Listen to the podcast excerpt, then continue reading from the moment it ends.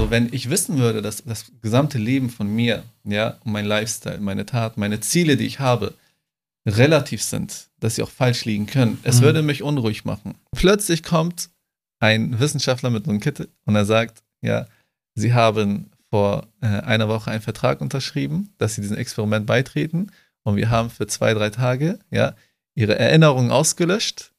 Was bringt jemanden dazu, was, was bringt eine Frau dazu, Kopftuch zu tragen?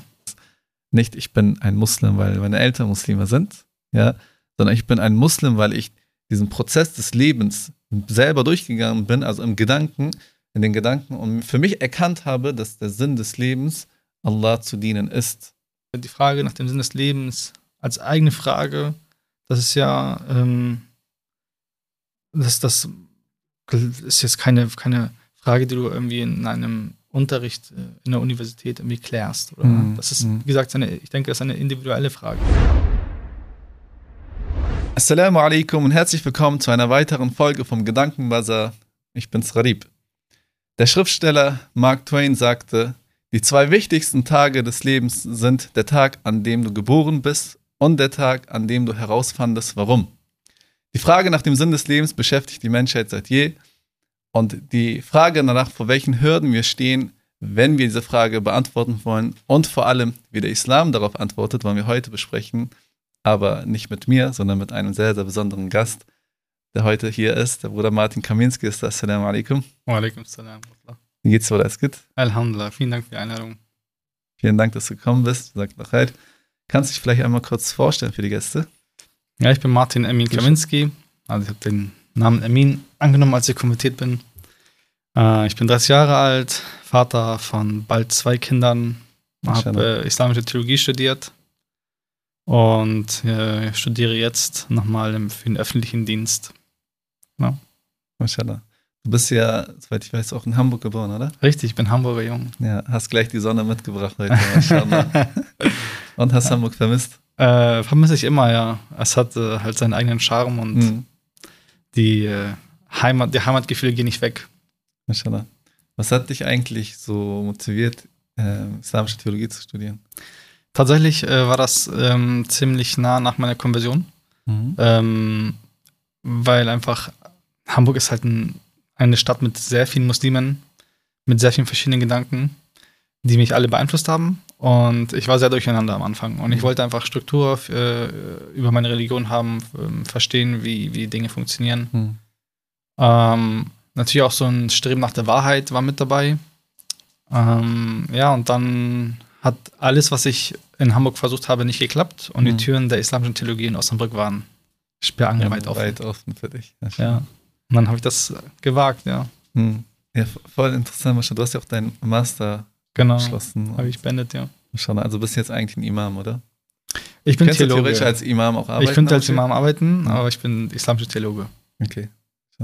Du meinst, dass du eigentlich sehr viele Impulse aufgenommen hast, ne? Auch weil hier auch viele Muslime leben und Ja. äh, hast natürlich davor auch eine eigene Überzeugung gehabt. Wie würdest du dich eigentlich beschreiben, bevor du zum Islam konvertiert bist? Also, was für eine Denkweise hast du zum Beispiel über das Leben gehabt?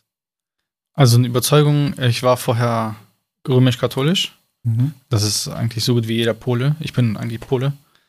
Ähm, und dann kam eine Zeit, äh, wo ich, ich würde es Deist nennen, Deismus. Also Mhm. ich habe äh, an Gott geglaubt, aber keine Religion angehört.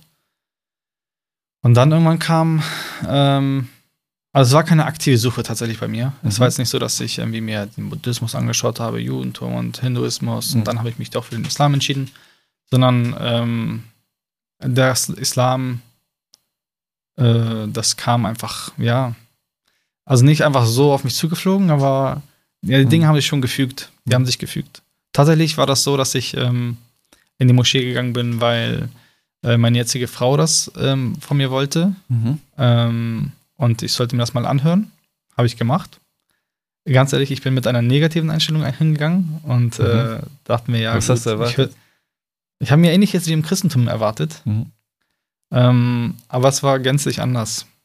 Weil du die war- Schuhe ausziehen musstest in der Moschee. Nee, das gar nicht. Nee, ich meine vom Inhalt her. Vom Inhalt her. Mhm. Äh, ich, hab, ich wurde gefirmt zum Beispiel und habe dort ähm, Mhm. viele Unterrichte äh, über die christliche Religion gehabt. Ähm, man hört immer wieder die Predigten in der Kirche. Mhm.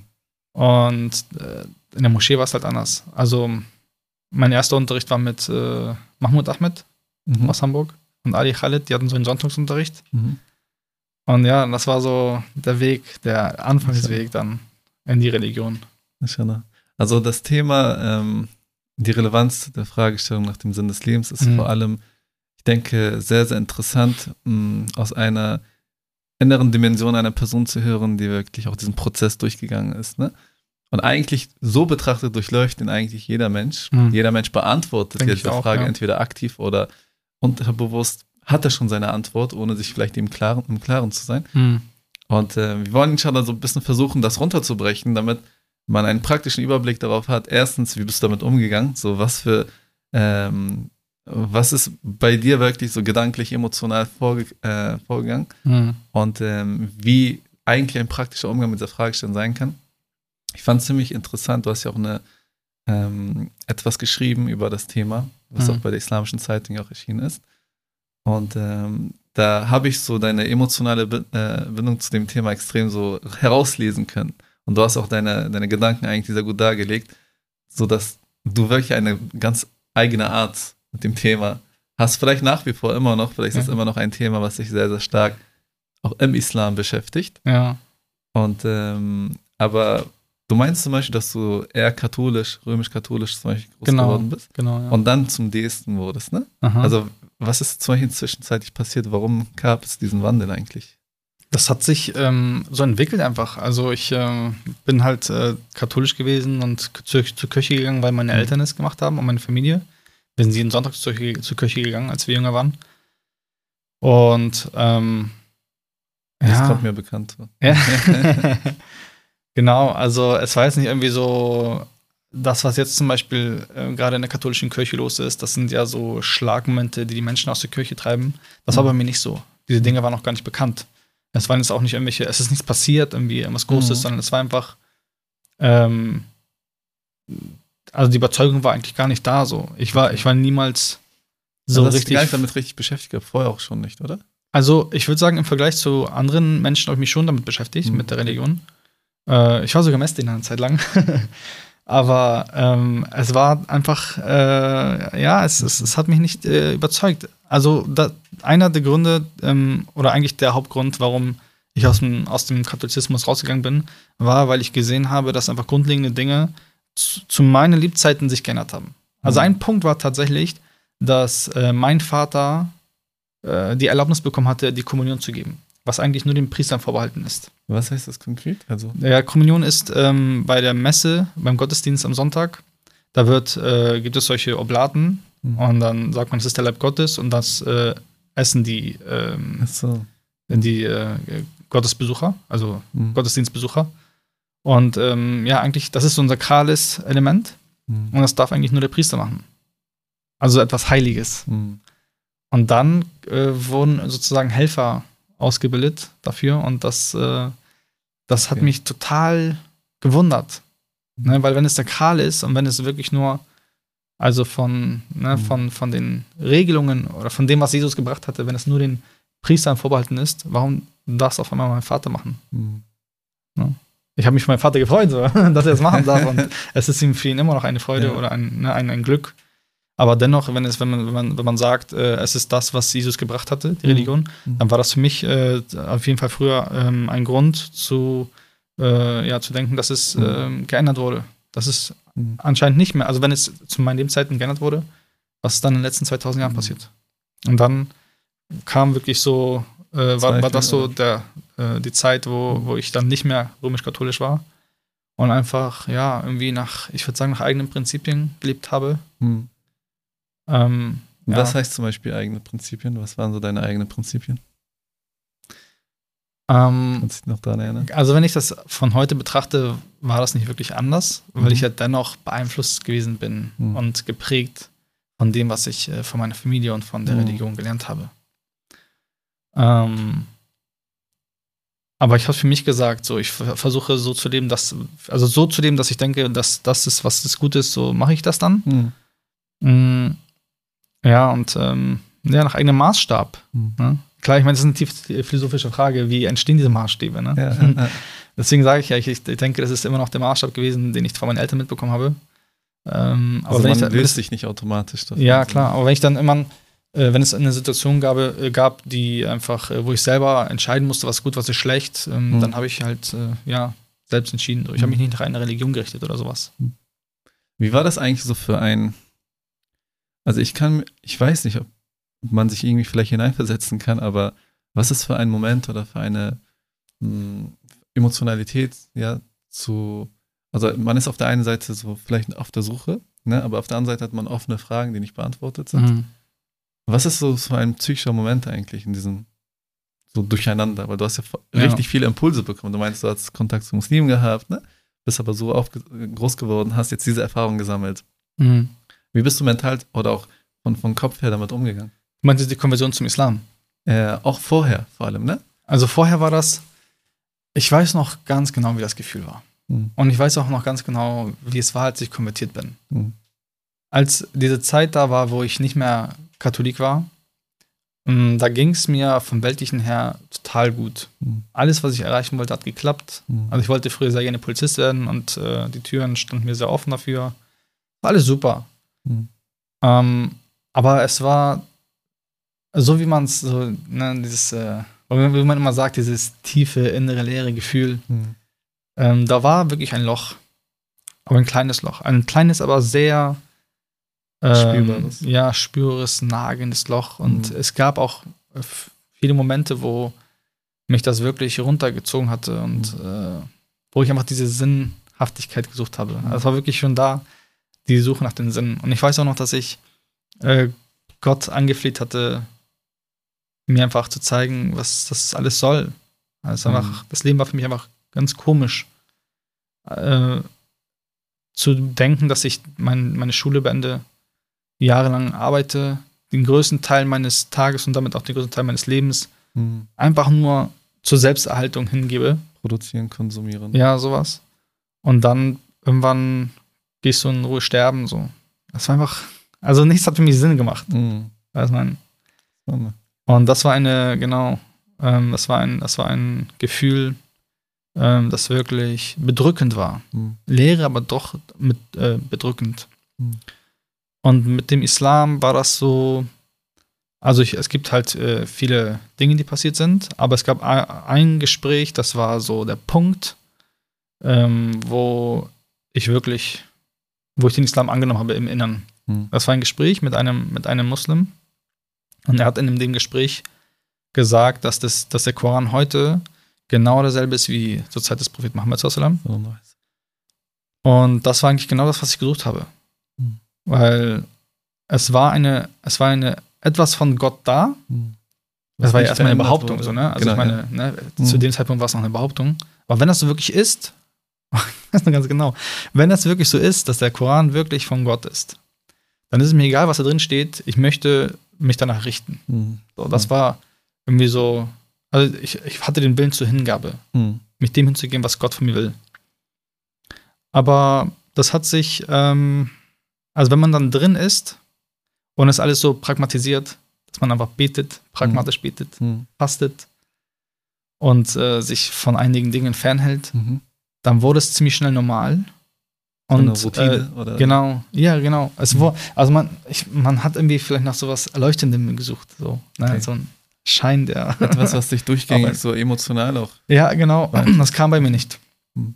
Ähm, und dann, äh, es war nicht dasselbe wie beim, äh, beim während des Christentums, ähm, weil ich doch wirklich sehr, sehr überzeugt gewesen bin und noch immer bin. Mhm. Ähm, aber dennoch die Frage nach, ähm, nach, nach dem Grund, wieso das alles, Okay. äh, die wurde nicht beantwortet. Die war immer noch richtig fest in, in, meinem, in meinen Gedanken, in meinem Herzen verankert. Okay.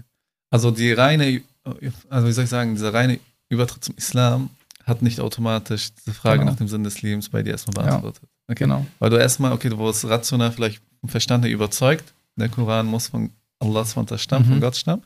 Und deshalb ist sozusagen das die Offenbarung. Aber diese Frage danach, okay, was ist jetzt der Sinn und Zweck meiner Existenz? Muss, Mhm. muss ja noch beantwortet werden. Genau. Und ähm, bevor wir aber zu der Antwort dann Okay. kommen am Ende, inshallah, ist dann Okay. die Krönung, hoffentlich. Dort machen wir einen Cut und beenden dann den Podcast. Ähm, Finde ich aber interessant, sich mal grundsätzlich mit der Thematik auseinanderzusetzen. Also wie könnte ein optimaler Umgang mit der Fragestellung eigentlich aussehen? Weil das betrifft ja den Muslim, es betrifft auch den Nicht-Muslim, ja. Es betrifft denjenigen, der auf der Suche nach dem Sinn des Lebens ist und denjenigen auch, der vielleicht dieses Bedürfnis noch nicht empfunden hat. Und ähm, was meinst du, warum ist es eigentlich überhaupt wichtig, die Frage nach dem Sinn des Lebens zu stellen? Hast du dir darüber mal Gedanken gemacht? Ich habe mir, ich hab mir gedacht, dass diese Frage kommen wird. Und ich bin tatsächlich zu dem Entschluss gekommen, dass es äh, nicht unbedingt notwendig ist, sich diese Frage zu stellen, mhm. wenn man sich diese Frage nicht stellt als Muslim. Ähm, dann ist es eine Frage, die ja belastend ist. Es ist allgemein so mit äh, Themen mhm. oder mit Dingen, die man äh, metaphysisch nicht versteht, mhm. ähm, dass sie belastend sind. Und wenn sie, man sollte sich damit beschäftigen, wenn sie dann zu einem Problem werden für einen. Mhm. Dann sollte man sich auch ernsthaft damit beschäftigen. Und äh, was sollte man noch machen?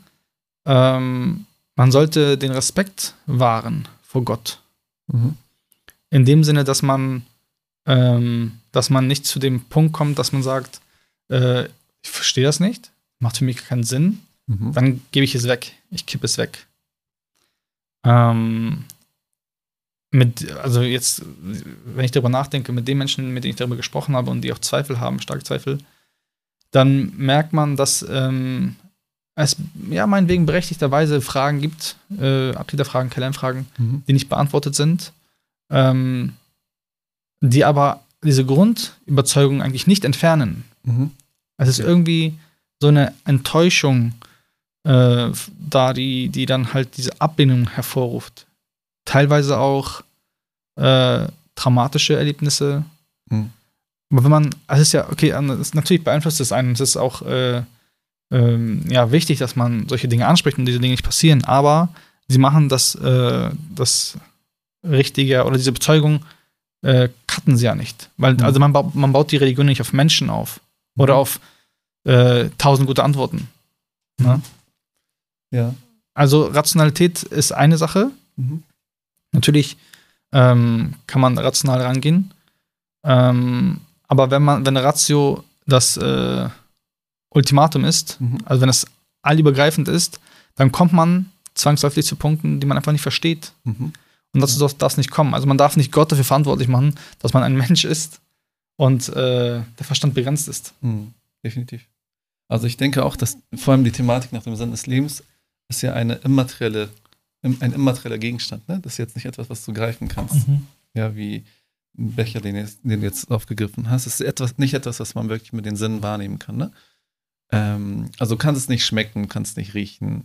Ähm, deshalb bedarf man schon eine, also es benötigt schon eine externe Quelle, die auch darauf antwortet. Und diese externe Quelle ist ja so, aus unserer Überzeugung ist es Allah subhanahu wa ta'ala, ja, dessen Existenz rational beweisbar ist, also auf Belegen beweisbar ist, die ähm, unserer Meinung nach objektiv wahrnehmbar sind. Ja, dass du sozusagen Belege hast, ja, Gedanken, also rationale Belege aus der Realität hast, woraus du den Rückschluss erschließen musst und kannst, dass zum Beispiel Allah von notwendigerweise existieren muss. Ja, ähm, wir wollen heute, also heute, das heutige Thema ist jetzt nicht, wie beweise ich die Existenz mhm. Allahs, sondern ähm, wie sollte jetzt der, der Umgang eigentlich mit der Thematik sein, so im Allgemeinen, selbst wenn man erstmal den Islam außen vor lässt, ne? dass ich denke, die Frage nach dem Sinn des Lebens spielt eine immense Relevanz für das Leben des Menschen selbst, weil, also wenn ich wissen würde, dass das gesamte Leben von mir, ja, mein Lifestyle, meine Taten, meine Ziele, die ich habe, relativ sind, dass sie auch falsch liegen können, es mhm. würde mich unruhig machen. Also wenn ich mir ein Ziel vornehme und ähm, ich aber nicht weiß, ob es richtig ist, ja, ich möchte etwas in einer bestimmten Sache arbeiten, ja, oder ich habe irgendeinen Lebenswunsch, was ich erfüllen möchte ich habe offene Fragen über das Leben. Ja, warum bin ich überhaupt hier? Was mache ich hier? Mhm. Und was passiert nach dem Tod? Das sind ja eigentlich Fragen, die, der, die den Menschen tagtäglich auch beschäftigen. Man blendet sie leider aus, durch Konsum zum Beispiel, aber jede, jedem widerfährt es ja, dass jemand aus der Verwandtschaft stirbt. Ja, Corona-Zeiten war der Tod in aller Munde, so mehr oder weniger in den Medien. Automatisch stellt man sich ja natürlich die Frage, okay, was passiert, wenn ich eigentlich sterbe? Mhm. Und diese offene Frage führt zu Stress. Das heißt, entweder man versucht sich wirklich so dermaßen abzulenken, dass diese Fragestellung nach, nach hinten äh, sozusagen geschoben wird, damit man sich nicht aktiv damit beschäftigt, weil man weiß, es führt zu Stress. Ja, weil man weiß, dass, dass das Thema äh, nicht so einfach vielleicht zu beantworten ist. Aber diese, dieser Drang danach nach einer Antwort, denke ich, dass sie jedem Menschen widerfährt und jeder eigentlich mehr oder weniger sporadisch damit Konfrontation kommt. Aber die einen äh, schieben es hinaus, bis sie vielleicht einen, einen immensen Schicksalsschlag erleben, wodurch sie gezwungen sind, sich die Frage zu stellen. Zum Beispiel Mutter stirbt, Vater stirbt. Und er ist in einem, sozusagen in einem, in einem Zustand, wo er erschüttert wurde. Und wo er will oder nicht die ganze Zeit mit dem Gedanken spielt. Das sind dann offene Fragen, die beantwortet werden müssen. Und vor allem, es gibt so ein sehr schönes Gedankenexperiment, was aufzeigt, welche, welche Kohärenz zwischen dieser Frage und dem Leben eigentlich besteht. Ja, welcher Zusammenhang.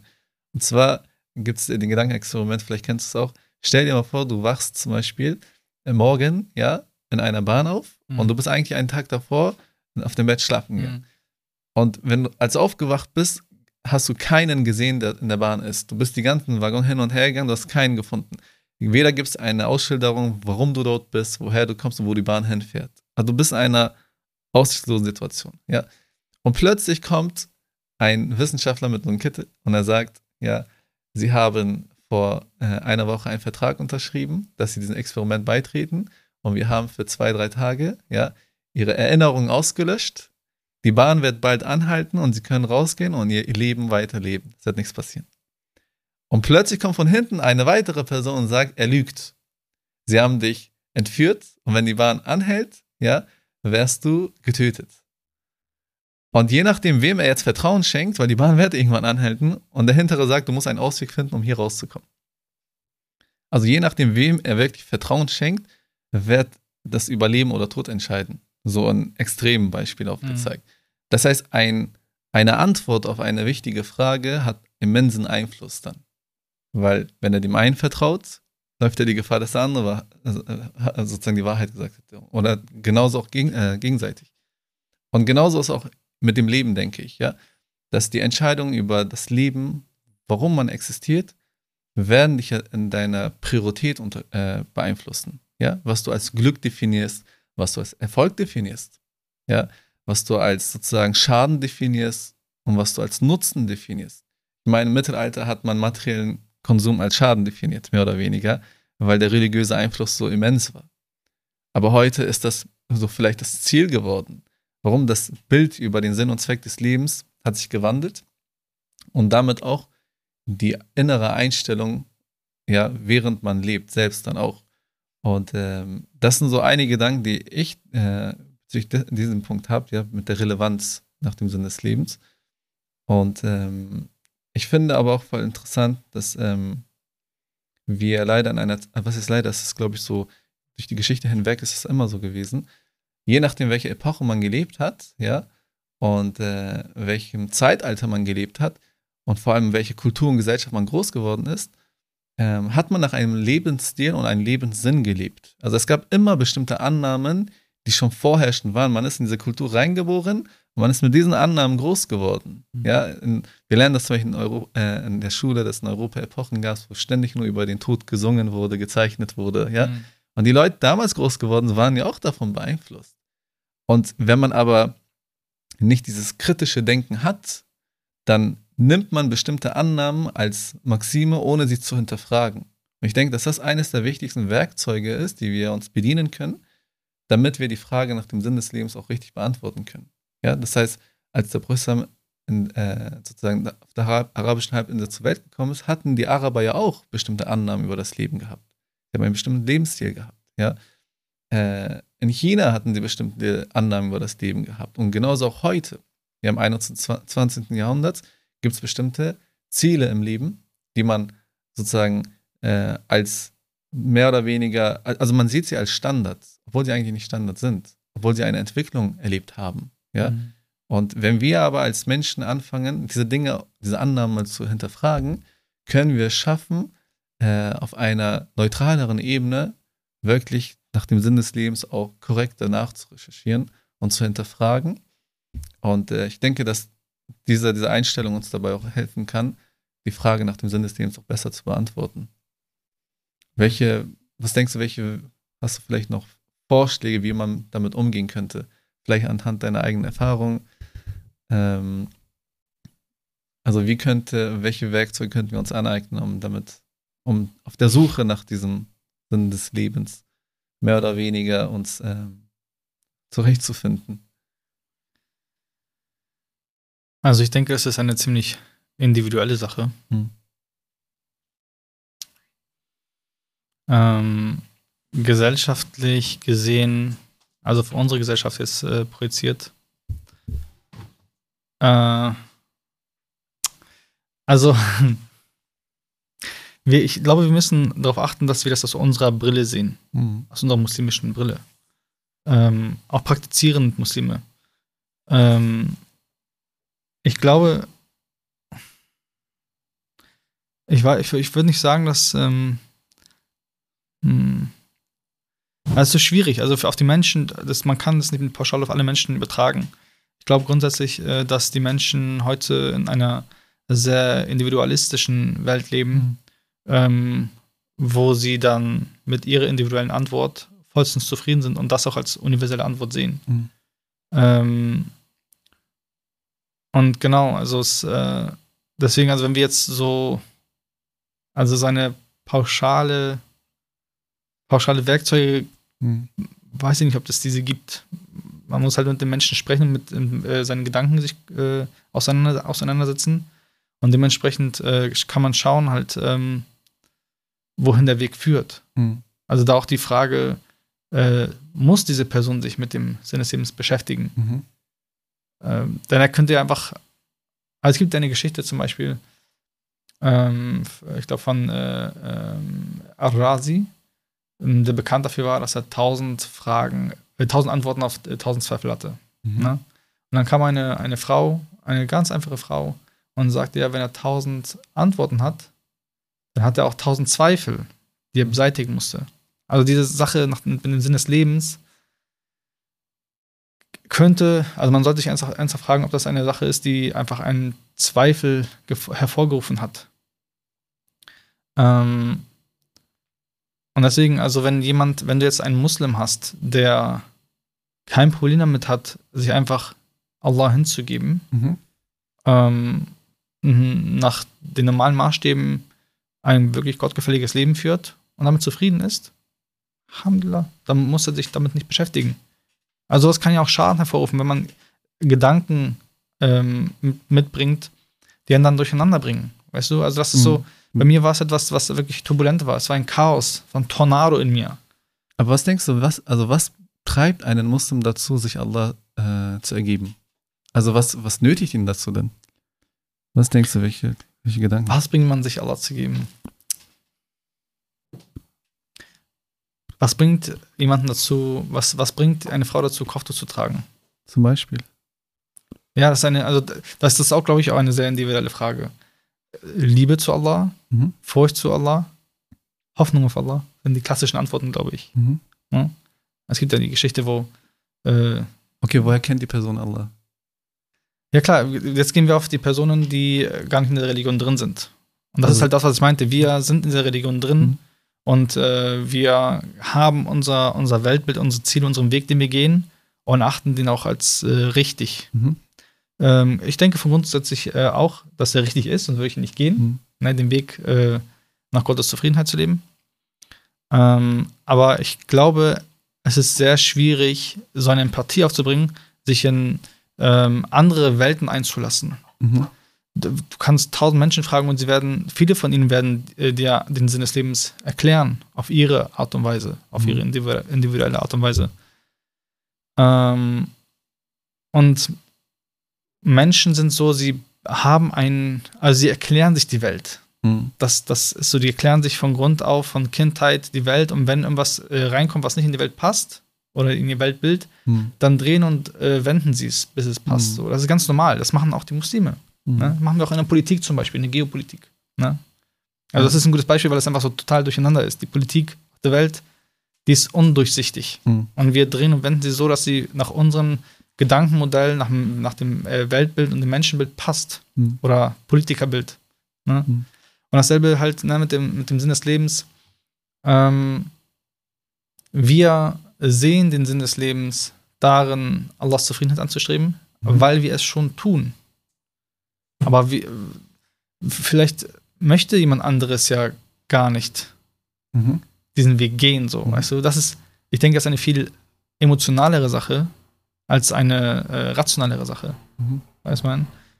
Deswegen, also, wenn jemand, wenn jemand zu mir kommen würde, ein Muslim, und äh, er fragt mich, was ist der Sinn des Lebens, dann würde ich mit ihm sprechen. Ne? Aber Mhm. ich würde ihm nicht sagen, äh, lies das Buch und äh, denk über diese Sachen nach und mach dies.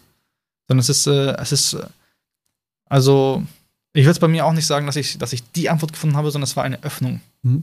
Ne? Es war, dieses, diese Frage hat sich bei mir, Mhm. bei mir aufgelöst. Ich denke, also, also der Mensch hat ja, wie soll ich sagen, der Mensch hat ja bestimmte Instinkte, ja, zum Beispiel, dass er einen Art Art- Erhaltungsinstinkt hat, ja, und daraus ergibt sich, dass er zum Beispiel der Mann eine Neigung zur Frau, Frau eine Neigung zum Mann hat, etc., ne? Oder dass der Mensch sich grundsätzlich ähm, Hab und Gut aneignen möchte. Das heißt, es gibt einen inneren Trieb, was ihn dazu bringt, bestimmte Taten zu setzen, ja. Und damit aber wir, also so funktioniert ja der Mensch, damit er eine Tat setzt, braucht er eine bestimmte Vorstellung davon, wie er es setzen soll. Ja, wenn ich zum Beispiel studieren möchte, brauche ich eine Vorstellung, was möchte ich überhaupt studieren. Wenn ich essen möchte, ja, organisches Bedürfnis, mein Verstand, ja, gibt ja Impulse, je nachdem, was ich mag, persönlich, ne, neige ich dazu dann, eine Tat zu setzen, um das zu bekommen, was ich essen möchte. Und ähm, genauso auch, dass du Geld verdienen möchtest, machst du ja Gedanken, wo willst du arbeiten, was für ein Job, ja, wie willst du dein Geld verdienen. Das heißt, der Mensch setzt ja Taten. Und seine Taten werden ja gelenkt durch seine Überzeugung, seine Auf, also seine Auffassung über das Leben, ja, seine, seine, sein, sozusagen sein Gedankenbild über das Leben, Mhm. ja, was er als richtig sieht und was er als schlecht sieht, ja. Ich meine, wir würden beispielsweise, der Muslim ja, wenn er jetzt Hunger hat, würde jetzt nicht sagen, ich esse mal jetzt ein Schwein oder so, ne? Oder ich trinke mal Alkohol, wenn er Durst hat, ja.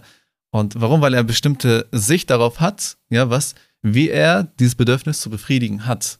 Und genauso auch bei den Muslim, bei den Nicht-Muslim, der kulturell auferzogen wurde, der eigene Überzeugung hat, ja, es kann der Atheismus sein, es kann der Deismus sein, es kann der Kommunismus sein, es kann das Christentum sein, egal was. Er hatte eine bestimmte Vorstellung, wie er das Leben zu führen äh, hat. Also unabhängig davon, ob er das, sich das selbst angeeignet hat oder unter bestimmten Einflüssen stand oder beides zusammen. Ja? Ähm, mit anderen Worten, am Ende sind es ja unsere Auffassungen über das Leben, wie wir die Dinge bewerten, die uns dazu bringen, ein bestimmtes Lebensstil zu führen. Das heißt, der Muslim, der hier jetzt lebt, äh, und auch der Nicht-Muslim, es gibt ja unzählige Lebensstilmöglichkeiten, ein Leben zu führen. Ja, du kannst als Asket leben, du kannst ein ganz anderes Leben führen. Aber deine Auffassung über das Leben, ja, wie, wie du das Leben interpretierst, ja, wie du die Frage beantwortest, warum du überhaupt existierst, führt dich ja dazu, dass du am Ende den Weg gehst und nicht den anderen Weg. Deshalb denke ich, dass der Mensch unausweigerlich, ob er will oder nicht, sich die Fragen ja beantwortet, was für ein Leben er führen möchte. Und das sind ja seine Gedanken, die ihn dazu bringen, seine Taten zu setzen. Und so ist es ja auch bei dem, bei dem Muslim, wenn wir sagen, er fügt sich Allah und er braucht sich nicht unbedingt die Frage nach dem Sinn des Lebens zu stellen. Ich denke, der Grund, warum er sich Allah fügt, ist ja, weil er sich die Frage gestellt hat, wie will ich überhaupt leben? Es kann sein, dass er von Kultur erzogen wurde, ja. Es kann sein, dass er beeinflusst wurde, ja. Aber es waren immer Gedanken gewesen, die ihm ein Bild gegeben haben, wie er zu leben hat oder wie er leben möchte. Das heißt, dem liegt immer die Annahme zu, zugrunde, dass er ein bestimmtes Bild hat, wohin er gehen möchte. Ja, wenn du rausgehst und in die Moschee gehst, wirst du ja nicht plötzlich beispielsweise ähm, in eine Synagoge gehen oder so. Ja, aber du hast ein bestimmtes Ziel, du hast eine bestimmte Vision und du gehst in diese Richtung. Ja, ähm, also ich denke, dass, dass äh, es ein, eine konkrete Verbindung zwischen den Taten gibt und der, der Überzeugung gibt, die der Mensch hat. Und ähm, beim ähm, und bei dem Muslim ist es ja so, wenn wir sagen, der Sinn des Lebens ist sich, im Koran heißt es ja auch, ne? Es ist sozusagen, dass man Allah, Allah den Menschen und die Djinn erschaffen, damit sie ihm dienen, ja? Genau. Oder ähm, er hat dem, das Leben und also das, den Toten das Leben erschaffen, damit der Prüfer die besten Taten begeht, ja? Und ähm, hier zeigt uns ja Allah subhanahu wa dieses Sinn des Lebens, etwas Immaterielles. Das können wir mit dem Ratio nicht begreifen. Wir brauchen die externe Quelle dafür, damit wir eine Antwort bekommen. Ja, indem wir uns Allah fügen, haben wir ja schon unser Sinn des Lebens definiert. Das ist ja automatisch, weil du sagst ja, mit anderen Worten, zwischen tausend Wegen, die ich gehen kann, gehe ich diesen Weg. Damit hast du ja schon für dich konkretisiert, ja, welchen Weg du ja gehen möchtest. Du hast diese Antwort für dich schon beantwortet. Und ähm, hier würde ich aber gerne diesen Ansatz auch stellen, weil du hast ja eigentlich auch äh, interessante Sachen gesagt, die ich vielleicht in einem Kontext setzen möchte. Und zwar, ähm, warum es überhaupt notwendig ist für den Muslim, sich diese Frage auch zu stellen. Weil ich denke, erfahrungsgemäß ja zum Beispiel in der Moschee, persönlich ja in der Schule, man wird zum Beispiel mit der Evolutionstheorie konfrontiert, ja. Man wird damit konfrontiert, dass das Universum von Big Bang stand, ja, unabhängig davon, was die Ursache des Big Bang war, etc. Man bekommt ja bestimmte äh, Erklärungsmodelle, ja, wie der Mensch äh, zur Existenz gekommen ist, wie das Universum entstanden ist. Mhm. Und wenn ich als Muslim, ja, diesen Weg zum Sinn des Lebens nicht auf eine äh, korrekte Art und Weise gelernt habe, wie Allah eigentlich von mir möchte, dann laufe ich doch die Gefahr, dass ich am Ende ja auch, äh, weil, meine zwei, weil meine Überzeugung nicht auf ein Fundament basiert, was stabil ist, dass das auch einkrachen kann. Allah sagt und stelle durch Wissen fest, dass es die Wahrheit ist. Ja, also Allah subhanahu möchte ja von dem Diener, dass er mit einer bestimmten Methode die Überzeugung erlangt. Nicht, du hast am Anfang sehr schön gesagt, deshalb meinte ich, ich kenne das. Nicht, ich bin ein Muslim, weil meine Eltern Muslime sind, ja, sondern ich bin ein Muslim, weil ich diesen Prozess des Lebens selber durchgegangen bin, also im Gedanken, in den Gedanken und für mich erkannt habe, dass der Sinn des Lebens Allah zu dienen ist. Ja, weil ich mir bestimmte kritische Fragen gestellt habe, weil ich die Annahmen innerhalb der Gesellschaft vielleicht hinterfragt habe, weil ich das gegeneinander abgewogen habe. Ja, Adam und Eva oder Evolutionstheorie. Also ob du willst oder nicht, du wirst ja damit konfrontiert. Aber wenn du diesen Prozess nicht durchmachst, ja, auf eine Art und Weise, wie Allah es will, ist das Fundament, worauf am Ende dein Gehorsam basiert, ähm, sehr lückenhaft und läuft die Gefahr, denke ich, dass es auch irgendwann einkrachen kann. Weil wenn du nicht weißt, warum du Muslim bist, wenn du nicht weißt, dass Allah existiert und wenn du es nicht definitiv weißt, ja, wenn du nicht definitiv weißt, dass der Koran das Wort Allahs ist, dann läufst du doch die Gefahr am Ende auch zu sagen, es kann ja sein, dass der Koran verfälscht wurde. Ja, es kann ja sein, dass Allah auch nicht existieren kann, dass die Zweifel hochkommen können, weil man ja, weil wir in einer Gesellschaft, in, einer, ähm, in einem Kontext erleben, wo diverse Ideen, Auffassungen über das Leben hier existieren. Deshalb denke ich aus Islam, also aus der Perspektive des Muslims, vielleicht mehr auch im Kontext von Europa, ne? weil die Realität ja auch anders ist als vielleicht in der äh, islamischen Welt, dass wir auch konfrontiert sind mit Auffassungen, die unserer nicht unbedingt entspringen und dass wir dann dazu genötigt sind, eine Antwort zu finden. Aber inwiefern hilft dir die Beantwortung der Frage nach dem Sinn des Lebens mhm. die äh, Antwort auf die Frage, ob der Koran gefälscht ist oder nicht? Inwiefern? Ja. Das führt mich dazu, ähm, dass ich ähm, nicht, äh, also dass ich den Islam auf eine Art und Weise lerne, die eigentlich auch durch den Koran vermittelt wurde.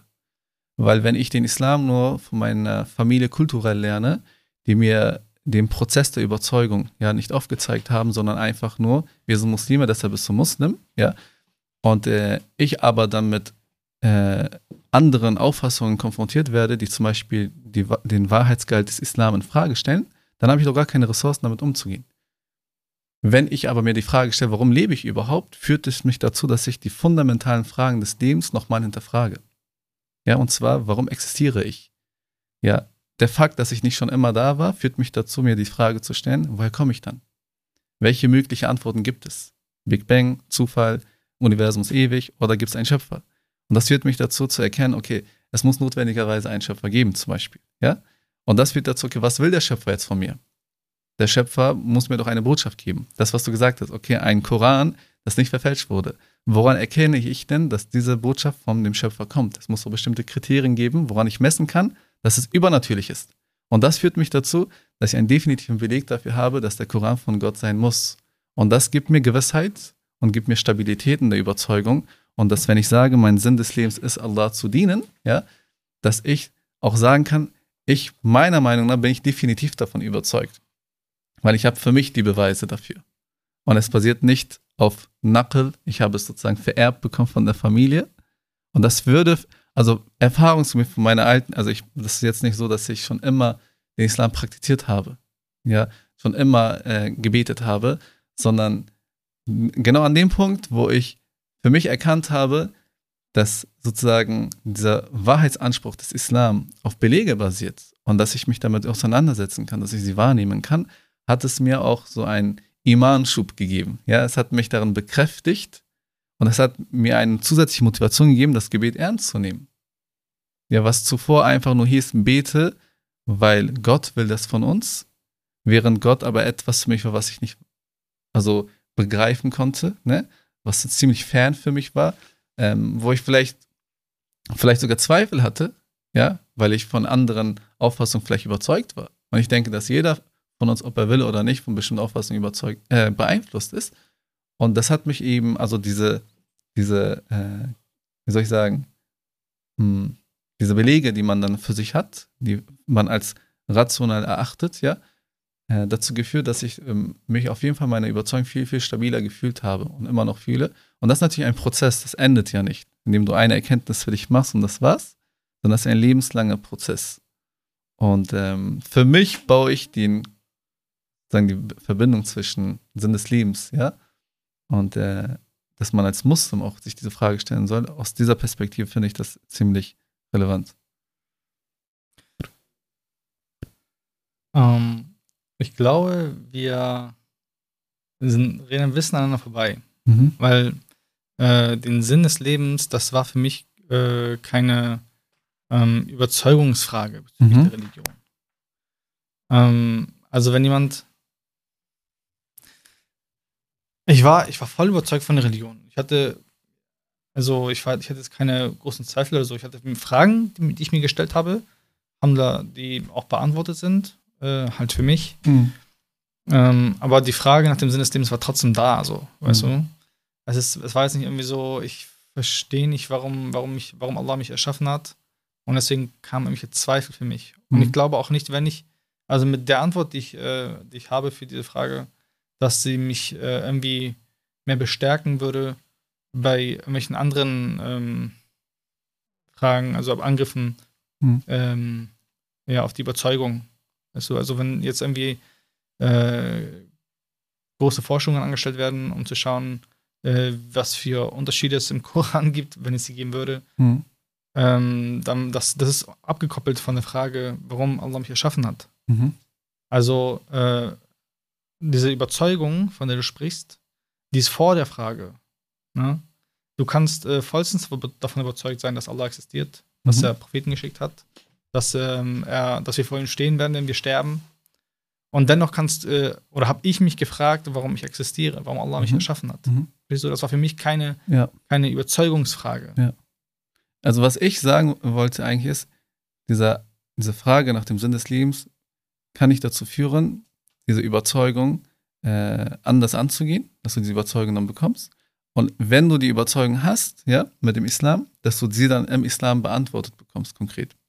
Also sagen, das ist der erste Impuls, der dich überhaupt dazu nötigt, dir Mhm. bestimmte Fragen zu stellen.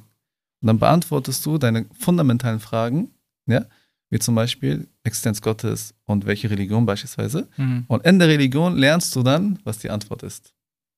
Aber schau mal, du, diese Argumentationsmuster, das du genannt hattest, ne? Hm. Oder diese grundlegenden Fragen, woher komme ich, wohin gehe ich, Ja. werde mich erschaffen.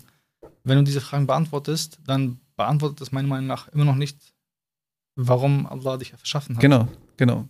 Aber dieser innere Drang, ja, den Sinn des Lebens zu verstehen, kann dich dazu nötigen, diese fundamentalen Fragen zu beantworten, damit du von einer externen Quelle, die richtig ist, diese Frage beantwortet bekommst. Ja, das kann sein. Gen- Ne, weil der, Mhm. die Frage nach dem Sinn des Lebens ist etwas Immaterielles.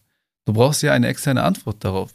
Ich meine, du kannst ja nicht, man kann darüber philosophieren, ja, aber es ist immer noch spekulativ. Wenn du aber eine externe Quelle hast wie Allah subhanahu der darauf dann antwortest, dann hast du eine korrekte, richtige Antwort darauf. Gemäß deiner Überzeugung. Mhm. Aber dein erster Trieb war ja gewesen, oder Ausgangssituation ist, dass du das nötige Bedürfnis hast, den Sinn des Lebens zu verstehen. Was dich dann auf, ein, nach, zu, ein- sozusagen auf einen Weg bringt und am Ende des Weges findest du deine Antwort. Mhm. Aber da gibt es Stolpersteine, die du erstmal beseitigen oder überwinden musst, wie zum Beispiel die Frage nach den Existenzfragen. Ne? Und dann nach dieser Frage kriegst du dann deine Antwort.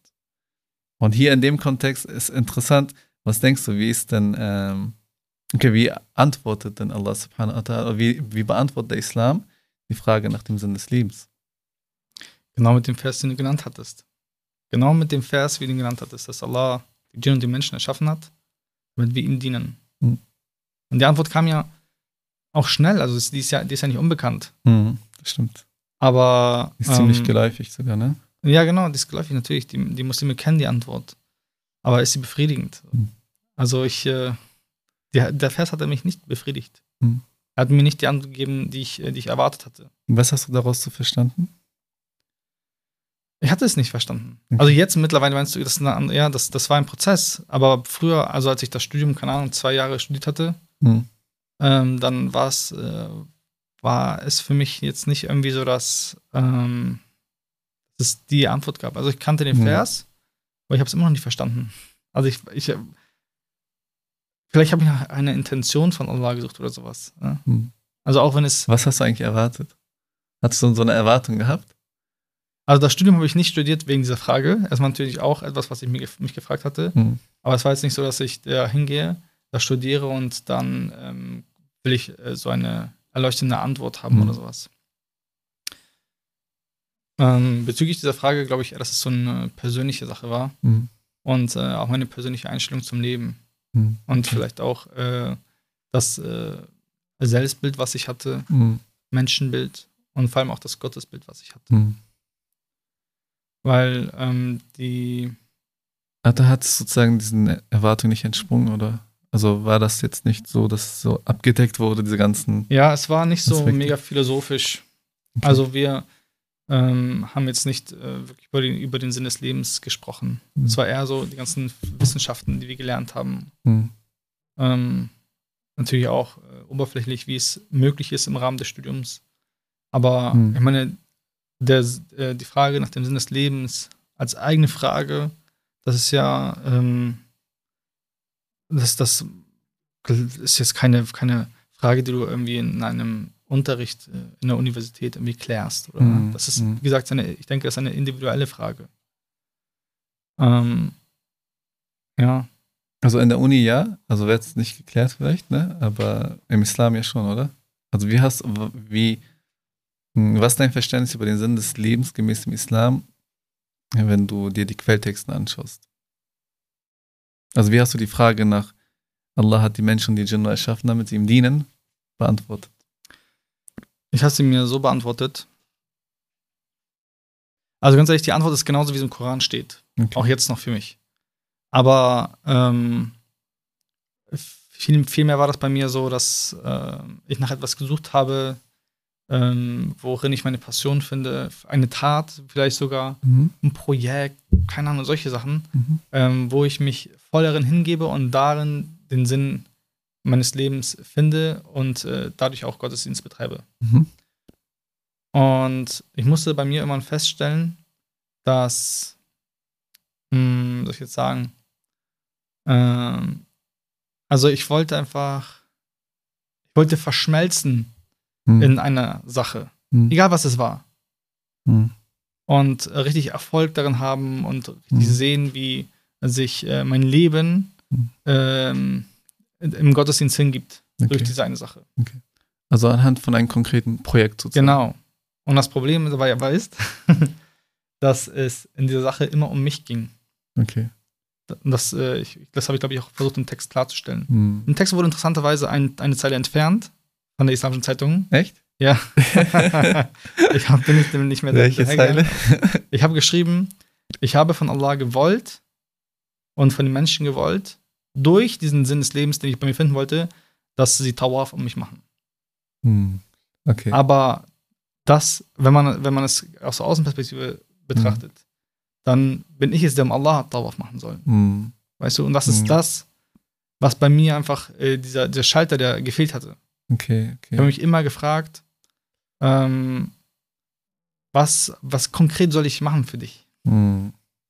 Aber darum ging es nie. Also es ist nicht, ich habe ich hab mir, ich habe mir ganz ehrlich zu viel Wert zugesprochen so. Also Mhm. es hört sich so, es hört sich so äh, negativ an und vielleicht auch deprimierend. Ich, ich bin mir auch bewusst, dass dieser Text ein bisschen deprimierend vielleicht wirkt. Ich wurde sogar gefragt, ob ich depressiv bin. Aber darum geht es nicht. Es geht einfach, es ist die reine Erkenntnis, Mhm. Äh, was Gott ist und Mhm. was der Mensch ist. Mhm. Es sind wirklich Gottes und Menschenbilder, die auch eine Rolle spielen. Mhm. Und ich muss bei mir einfach erkennen, dass ich einfach ein ganz normaler Mensch wie alle anderen bin. Mhm. Eine ganz normale Schöpfung. Und ähm, Allah dadurch diene, indem ich das, äh, das wirklich einfach das tue, was er will. Mhm. Es geht um ihn, es geht nicht um mich. Mhm. Wenn ich bete, dann äh, geht es nicht um mich, dass ich irgendwie erhell, erleuchtet bin und sowas und weiß mein, Ja, sondern ja, es geht ja. darum, Okay. Dass ich mich vor Allah niederneige Mhm. und ähm, das mache, was äh, ja, was er aus seinem göttlich- göttlichen Befehl möchte. Mhm. Also es ist so, es ist schwer, das in Worte zu fassen, Mhm. aber es geht einfach darum, wie, wie wer zu erkennen, wer ich bin Mhm. und dann zu erkennen, wer Allah ist. So, Ja, ja. also, weil Allah ist stimmt. Das sind ja auch die ersten Verse, die Allah mal herabgesandt hat, ne? Allah sich vorstellt, er ist der Rabb, er ist derjenige, der erzieht, er ist derjenige, der erschafft. Und der Mensch ist Al-Alaq. Ja, er ist Mhm. sozusagen ein Anhängsel, er ist eine ausgespritzte Flüssigkeit, ne? Er ist bedürftig, so wie es, äh, so wie das Embryo von der Gebärmutter abhängig, abhängig ist, so ist der Mensch als Abd, als Diener abhängig von Allah SWT, der Ar-Rahman ist. Ne? Mhm. Und äh, also der, das Konzept von Ibadah ist ja sehr, sehr interessant, weil eigentlich wäre dann das gesamte Leben äh, das Projekt. Ne? Genau. Und der Mensch steht vor der Herausforderung, äh, nicht seine Annahme über Glück, über Schaden, über Gut, über Schlecht, ja, über Erfolg zu definieren, sondern sich dem Konzept von Allah zu ergeben, was er als Glück, Schaden und Erfolg definiert hat. Ja, und als Ziel definiert hat, als Mission für den Menschen definiert hat. Ja, weil der Mensch hier sich ja auch, also vor allem unterliegen wir auch einen konkreten Einfluss, ne, dass wir, dass der Mensch der Freie ist, ne, dass der Mensch förmlich der Gott über sich selbst ist, dass Mhm. er entscheiden kann, was richtig und Mhm. falsch ist, dass er entscheiden kann, was er machen darf, will und nicht, ja, das Harm-Prinzip von äh, John Stuart Mill, ja, sagen, deine Freiheit hört dann auf, wenn du die Freiheit des anderen einschränkst, mehr oder weniger, und dass du dann der individuelle, du bist sozusagen für dich selber, selber äh, souverän, ja, du kannst selber entscheiden, was du machen willst. Und Allah subhanahu wa ta'ala entgegen, ja, dieser Neigung, die der Mensch eigentlich hat, dass er so leben möchte, wie er eigentlich will, er will keine Einschränkung, dass er dann darin geprüft wird, inwieweit er sein gesamtes Leben nach dem orientiert, was Allah sagt. Also, ähm, Glück, ähm, äh, Schaden und äh, was war's, was du gesagt hast? Äh, Zum Beispiel Erfolg. Ne? Was Gutes, was Genau, Schlechtes. und, ähm, ähm, es ist, die, wenn man sich danach richtet, was Allah von einem möchte, Hm. dann ist es religiös definitiv gut, definitiv, gut, sich danach zu richten und äh, religiös schädlich, sich nicht danach zu richten Hm. und bringt Glückseligkeit im Jenseits. Aber wenn du es rein aus der weltli- weltlichen Perspektive betrachtest, dann, dann sind, äh, gibt es definitiv einige Dinge, die dir weltlich vielleicht schaden. Zakat nimmt dir dein Geld. Mhm.